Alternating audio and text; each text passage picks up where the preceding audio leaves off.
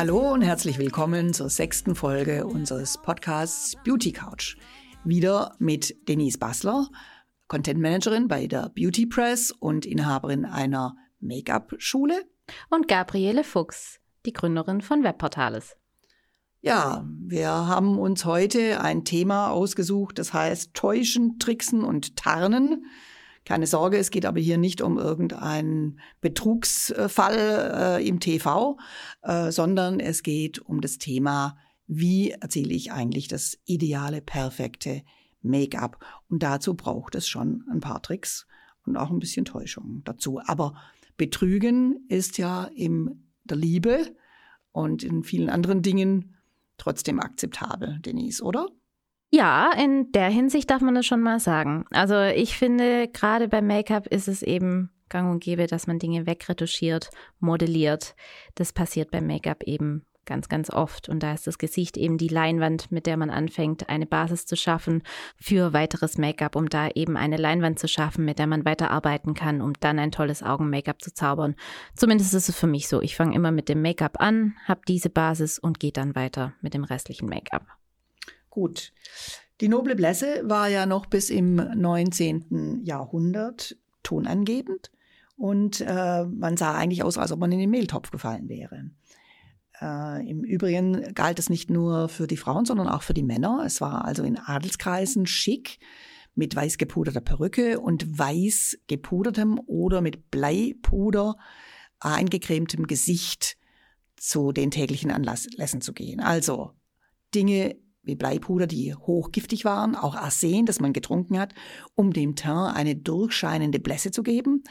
Hochgiftig und sogar tödlich, wenn man es in größeren Dosen und über längere Zeit eingenommen hat. Auch eine Methode, um eine Konkurrentin aus dem Weg zu räumen. Ja, und das war ja durchaus in den Zeiten üblich, dass man sich da äh, Leute äh, ganz nett vom Hals geschafft hat, sozusagen. Ja, ähm, Später haben sich die Frauen dann aufs Reispulver ähm, konzentriert und haben sich damit eingepudert, äh, hatte allerdings den Nachteil, dass Reispuder eben mit Feuchtigkeit, Hauffeuchtigkeit ähm, zusammen äh, die Poren dann vergrößert hat, weil da hat sich's dann reingesetzt und äh, das hat den Teint natürlich dann hinterher verschlechtert. Also das war nicht unbedingt die gewünschte, äh, die gewünschte Wirkung, die man sich vorgestellt hatte. Na Gott sei Dank gibt es da heute ja andere Trends. Manche auch ziemlich fragwürdig, aber zumindest nicht mehr schädlich oder sogar tödlich. Und die Männer waren doch deutlich mutiger und Make-up galt damals auch nicht ganz so weibisch. Ja, heute äh, tun sich Männer mit Make-up extrem schwer. Also vielleicht mal einen Lidstrich, ja. Mhm. Aber das ist dann eigentlich auch schon das höchste der Gefühle.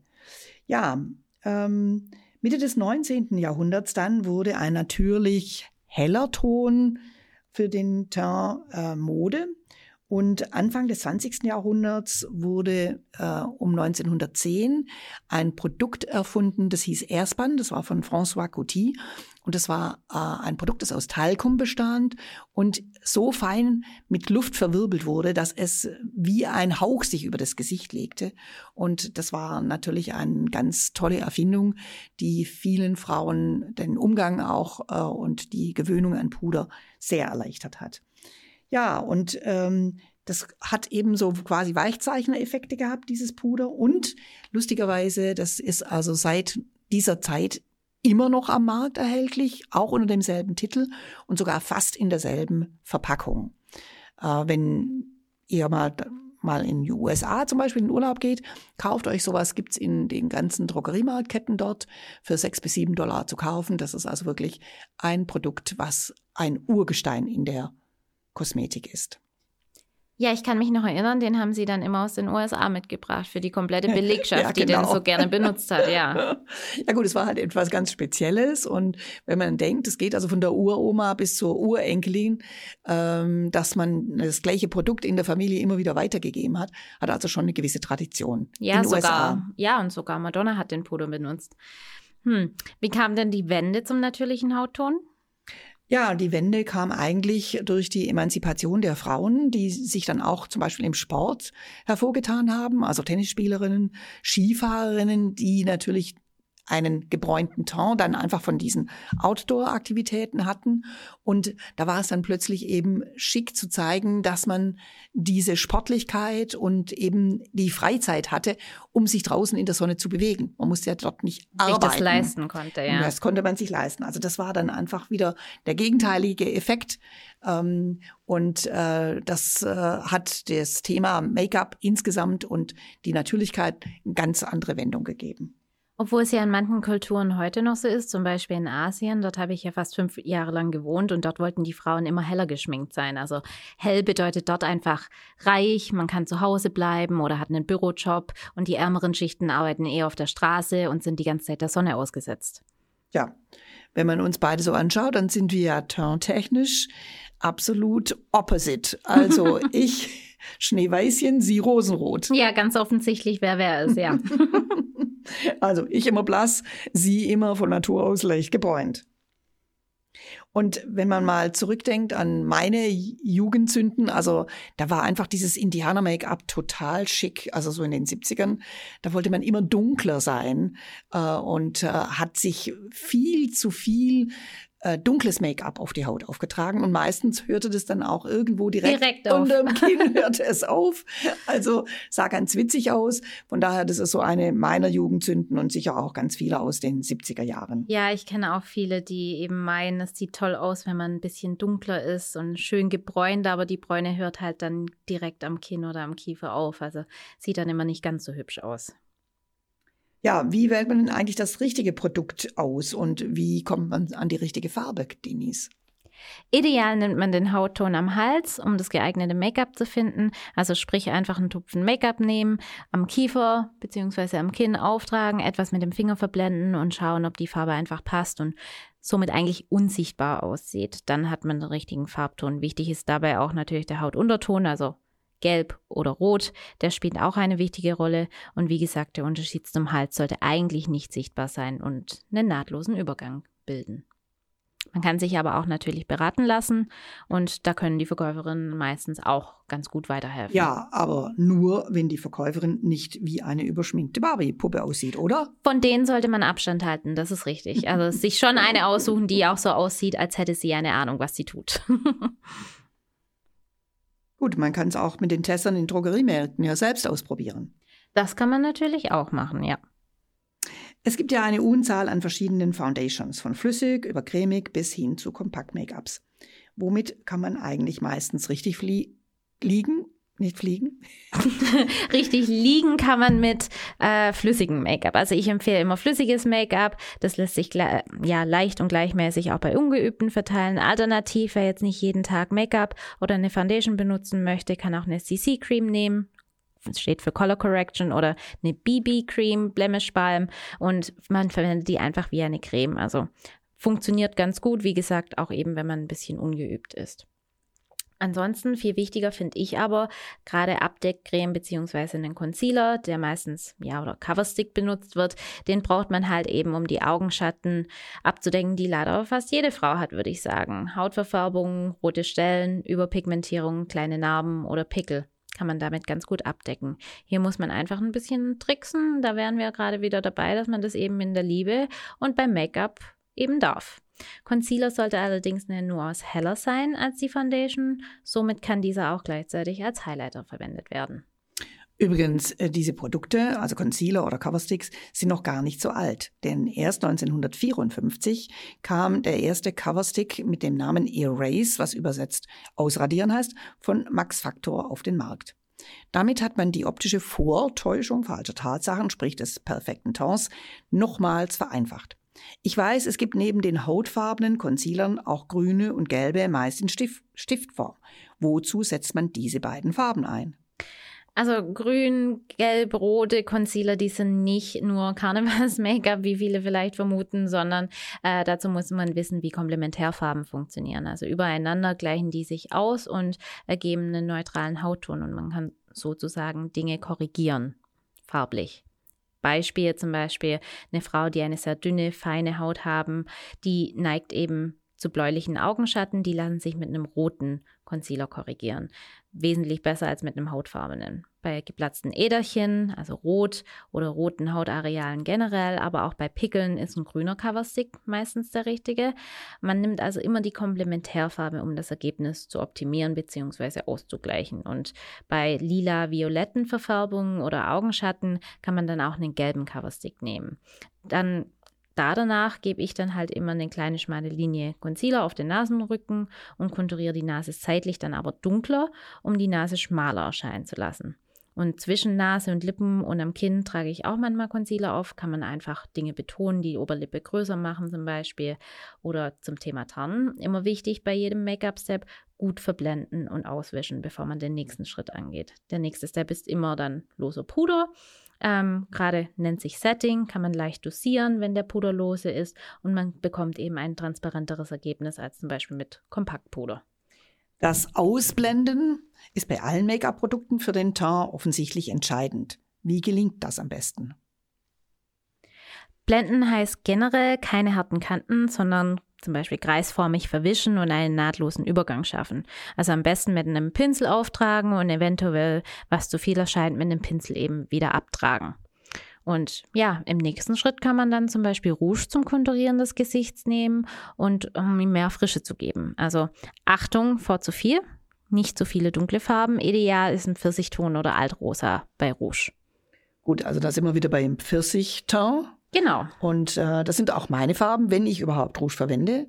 Mir hat ein Visagist mal geraten, auch auf die Kinnspitze etwas Rouge zu geben. Das würde ebenfalls einen frischen Glow geben. Ja, das ist ein guter Tipp. Also gerade bei blasseren Tönen wirkt es eben ganz frisch und hat einen warmen Effekt auf dem Gesicht. Und ja, wer schon einen perfekten Tag hat, der kann auch nur mit etwas Concealer und Rouge schon ein tolles Ergebnis erzielen, muss also gar nicht wirklich mehr machen. Was sich gut dafür eignet, ist Creme Rouge, ansonsten Puder Rouge, wenn man Puder schon drunter hat. Ich habe mich jahrelang mit einem Minimal-Make-up aus Coverstick und etwas Rouge, wenn überhaupt, wohlgefühlt und das Haus nie ohne verlassen. Ja, also bei mir ist es die Augenbraue beziehungsweise die zwei Augenbrauen.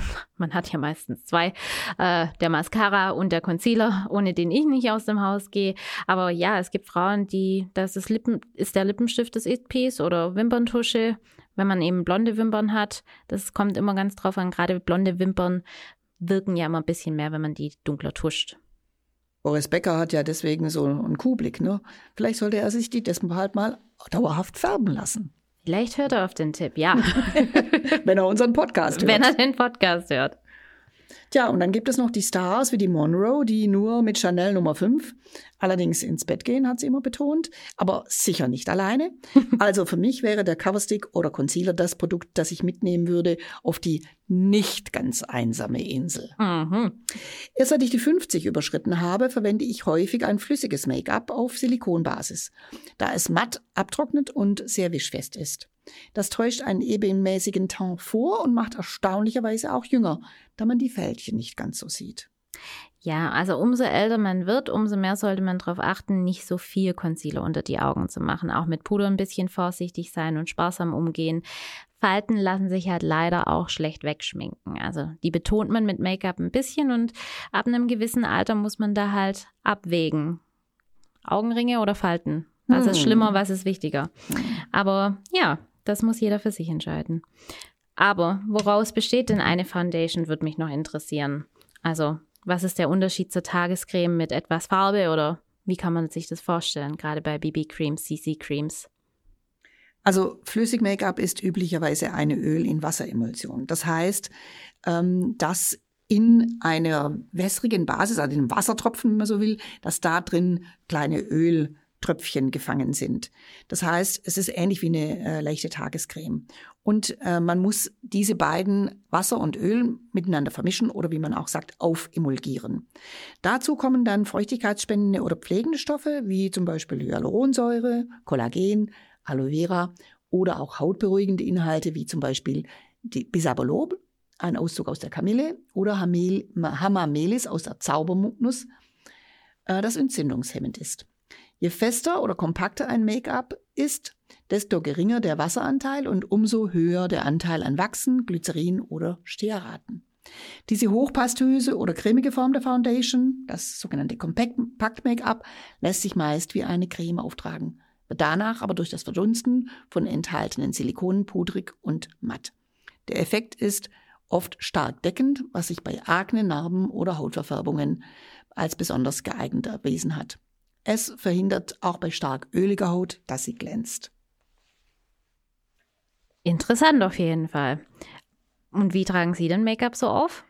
Ja, also ähm, es wird ja immer ähm, das berühmte Sch äh, Schwämmchen oh, oder der Beauty Blender oder was auch immer. Ähm, aber ich muss sagen, ich mache das eigentlich am liebsten ganz traditionell. Ich gebe die Foundation auf die Fingerspitzen, verreibe sie in beiden Händen ein bisschen und trage sie dann auf das Gesicht auf. Ähm, von innen nach außen hin arbeite ich da und versuche das eben gleichmäßig kreisförmig aufzutragen. Damit habe ich eigentlich das beste Ergebnis bisher. Ähm, um das nachher noch ein bisschen zu fixieren, nehme ich die Handflächen und drücke das damit in die Haut rein, dass es eben sich am besten verbinden kann mit äh, der Haut. Ja, und ähm, dann glaube ich, mache ich gar nicht, kann ich gar nicht so viel falsch gemacht haben, oder? Naja. Oh ja, okay. ich würde jetzt sagen, schon, da ich ein großer Fan vom Beauty Blender oder von Pinseln bin, tatsächlich. Also ich, ich finde, das schönste Ergebnis erreicht man beim Make-up tatsächlich. Schön auftragen mit dem Pinsel, wie eine Art Maske und danach mit dem Beauty Blender schön mit klopfenden Bewegungen wichtig einarbeiten, was viele machen und oder viele machen den Fehler, den Beauty Blender beziehungsweise die Schwämmchen trocken zu benutzen. Immer anfeuchten, nass verwenden, dann funktioniert das Ding nämlich auch. Mhm. Viele glauben nämlich, nee, nee, das funktioniert nicht. Nee, nee, nee, einfach nass machen, dann geht das auch ganz gut. Sollten Sie mal probieren und nicht mit den Fingern ja. rum also man Tappen. hat halt so seine Angewohnheiten. Vielleicht müssen Sie mir da nochmal Nachhilfeunterricht geben. Vielleicht sollten wir das mal dringend tun, ja. Thema Bronzer. Was fällt Ihnen denn dazu ein? Es ist ein tolles Produkt für die Übergangszeit von Frühling auf den Sommer, gerade wenn man jetzt nicht so den gebräunten Tar hat und auch ganz ohne große Make-up-Grundlage mal aus dem Haus gehen möchte. Doch Vorsicht, es hat Schimmerpartikel drin, kann auch tagsüber aufgesetzt wirken, also man fängt dann an zu glänzen und ja, ist nicht für jedes Alter ideal. Auch gerade an Stellen, die man nicht betonen möchte, sollte man jetzt Bronzer, also gerade Schimmerpartikel nicht verwenden, wirken wie ein Highlighter und Highlighter betont Dinge, also jetzt nicht gerade aufs Doppelkinn zum Beispiel auftragen. Hm. Ja, dann äh, vielleicht noch ein paar abschließende Worte. Es jährt sich äh, dieses Jahr zum 20. Mal der Tod von Kevin Aucoin, mhm. einer der ganz großen Make-up-Artisten unseres Jahrhunderts, äh, der fast alle großen Leinwandstars und Models geschminkt hat und einen ganz neuen äh, Boom eigentlich für das Make-up und eben gerade fürs Konturieren und Abschattieren mhm. ins Leben gerufen hat. Er lebt weiter in seinen Büchern. Dann, äh, er hat mehrere Bücher geschrieben zum Thema Make-up und auch da sehr viele Tipps gegeben, was man richtig machen kann oder was man vermeiden sollte. Und ähm, er hat sich damit eigentlich für die Nachwelt ein Denkmal gesetzt. Ja, verewigt und wirklich Grundlagen geschaffen. Ja. Dann sind wir schon wieder am Ende unseres sind Beauty wir schon wieder durch. liebe Denise. Und äh, ich hoffe, es hat euch wieder Spaß gemacht, uns zuzuhören. Wir freuen uns wie immer auf Kommentare, auf Fragen, die ihr vielleicht noch habt. Likes, teilen, Themenvorschläge fürs nächste Mal. Und dann hören wir uns in 14 Tagen wieder bei genau. Beauty Couch. Couch. Genau. Tschüss. Bis dann. Tschüss.